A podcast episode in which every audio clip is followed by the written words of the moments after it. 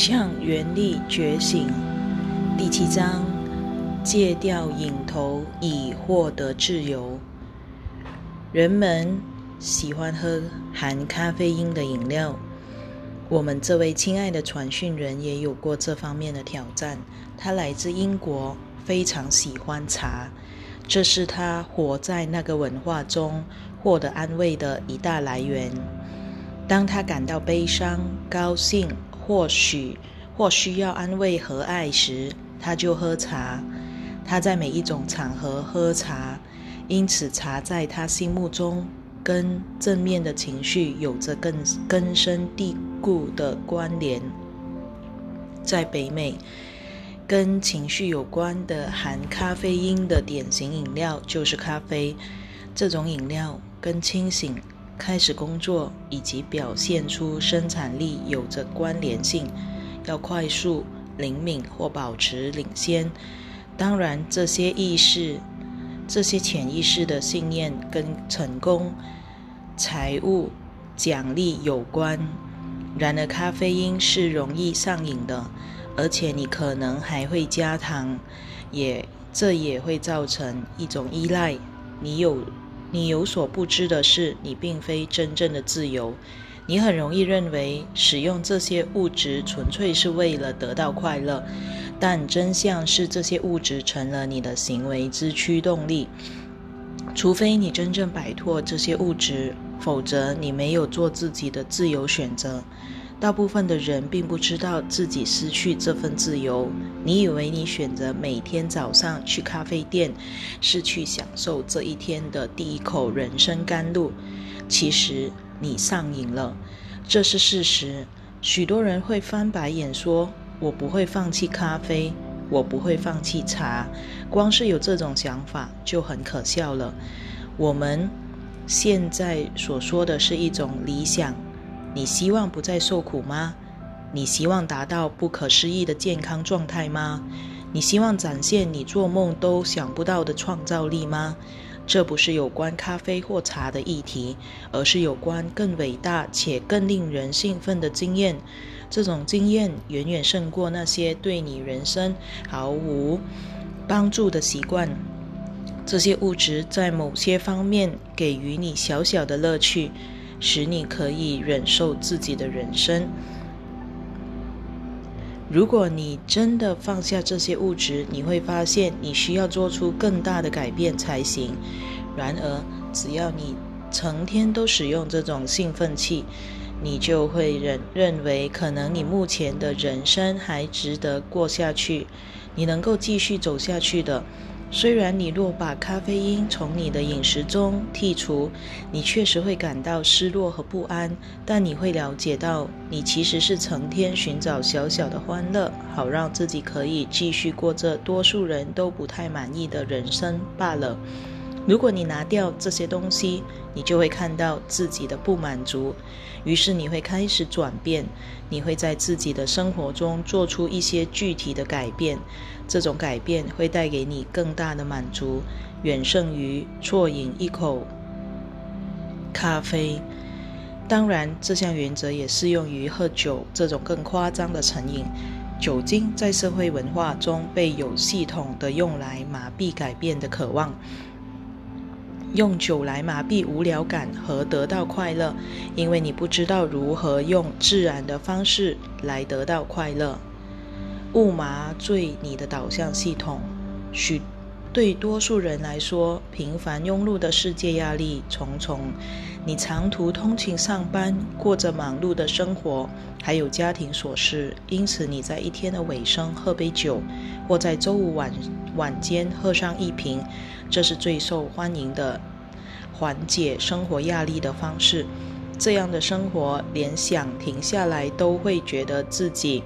亵渎神明，但这种容易令人上瘾的饮料，包括咖啡、茶和酒精，都是你所使用的麻醉剂，使自己的振动频率保持在较低的状态，并在这个实在令你感到不满意的世界中，给自己一点小剂量的小剂量的安慰。因此，需要你关注的那些问题，也就是你不满足的感觉。经常被这些小量安慰剂所输入的讯息所麻醉。我们了解，这是因为你很害怕去想更大的问题。我们并非试图漠视你生活中的困难，但请了解，你这样做是在自我麻醉。就像是你一直服用小剂量的麻醉剂，好让自己不会感到疼痛一样。然而，一直在告诉你感觉如何的情绪导向系统是一种赐福，这是你的灵性与你沟通的方式，也是你的天命地图跟你对话的方式。如果你继续麻痹你的导向系统，便会像不断丢毯子来灭火一样。你会因此而制造许多的烟雾和混乱，让你无法取暖，无法体验到火带给你的舒适。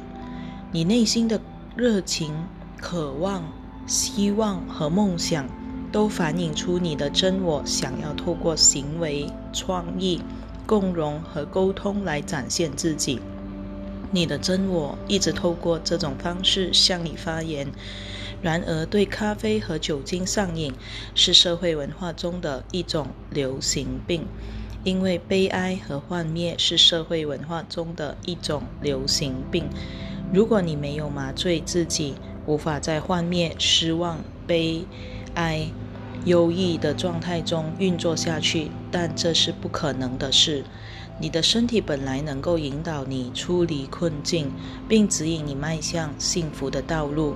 这正是你的导向系统所告诉你的方向。如果周五晚上需要一杯酒精浓度加倍的马丁尼，让你忘记烦恼，从你的工作、婚姻、家庭或其他重担中复原，你其实是在麻醉自己的导向系统。你的导向系统会告诉你问题出在哪里。且通常会告诉你如何解决问题，但你却麻醉它。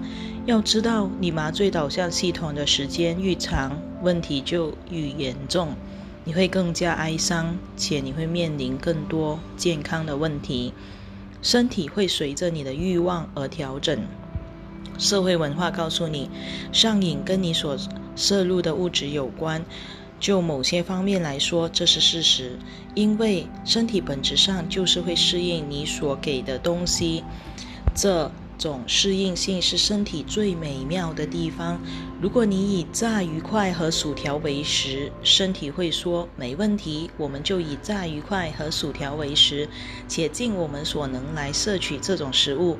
如果你喜欢吃肉，而且吃很多的肉，身体会在这样的环境下尽最大的能力来生存和茁壮。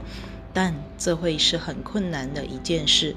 然而，你有所不知的是，上瘾是由心灵所驱动的。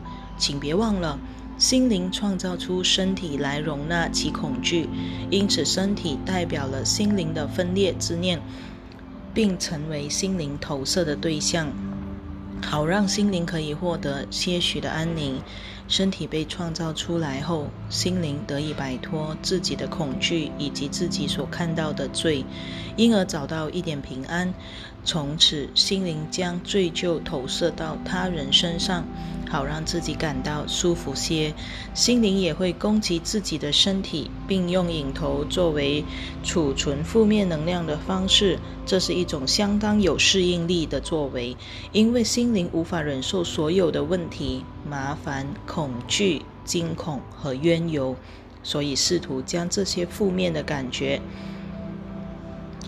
都放在一个安全的地方，以便能有某种正常的运作能力。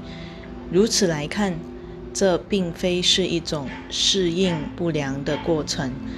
然而，如果你希望达到心灵发展的更高领域，你就必须过来看看这些令人害怕的潘多拉的盒子。打开这些盒子的盖子，看看里面有些什么。然后你必须把里面的东西拿出来，并且去爱你所发现的一切。我们在此不攻击任何事情，唯有透过爱、接纳和宽恕，问题才能获得解决。这就是你需要修炼的地方。宽恕代表你了解到，你将内心的想法投射到世界和身体之中，这些投射都是你的种种面相，而你必须把这些面相带回到整体之中。换句话说，你必须透过对自己与他人的慈爱、宽恕、同情，而在内心重新整合这些面相。因此，在我们的教诲中，这些修炼是非常重要的，因为身体层次的行为代表着你对这些原则的了解。当一个人上瘾时，表示这个人将造成内心痛苦与分裂的事情投射到身体上。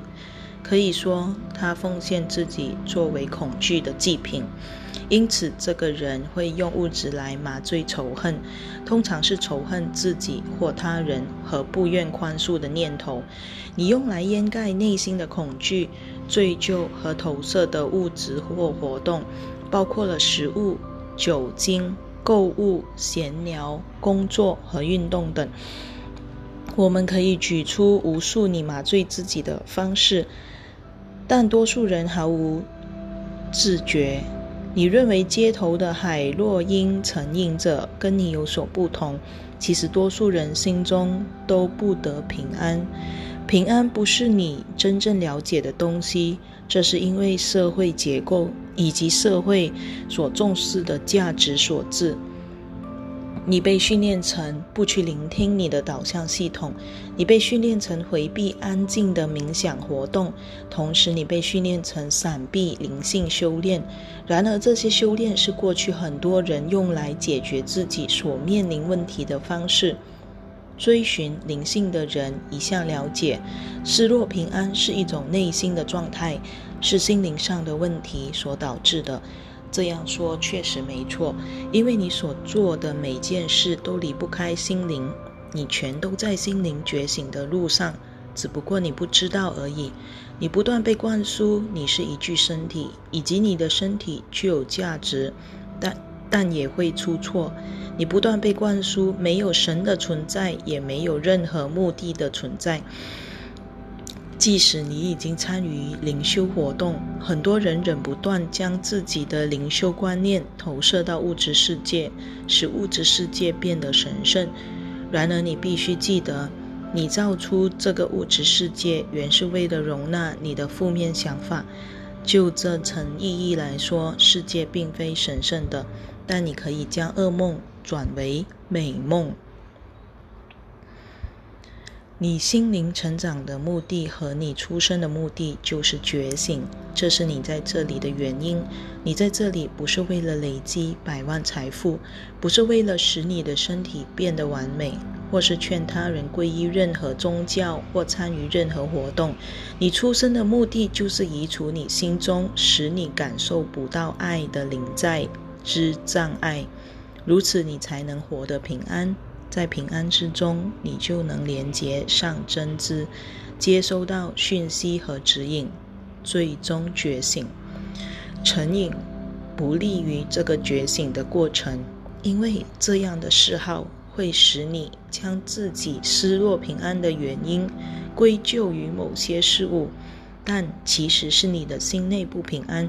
因此，成瘾的问题必须透过灵修。灵性修炼来解决，这是唯一能有效改变你内心重要原因的方式。如此，你才能够放下你用来疏解内在不安的物质。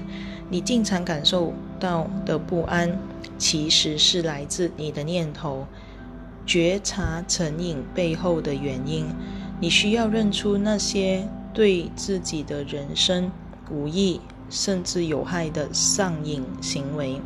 这些行为可能是赌博、性交或看电视。看电视可说是社会上一种严重的成瘾，这是大多数人麻醉自己的心灵方式。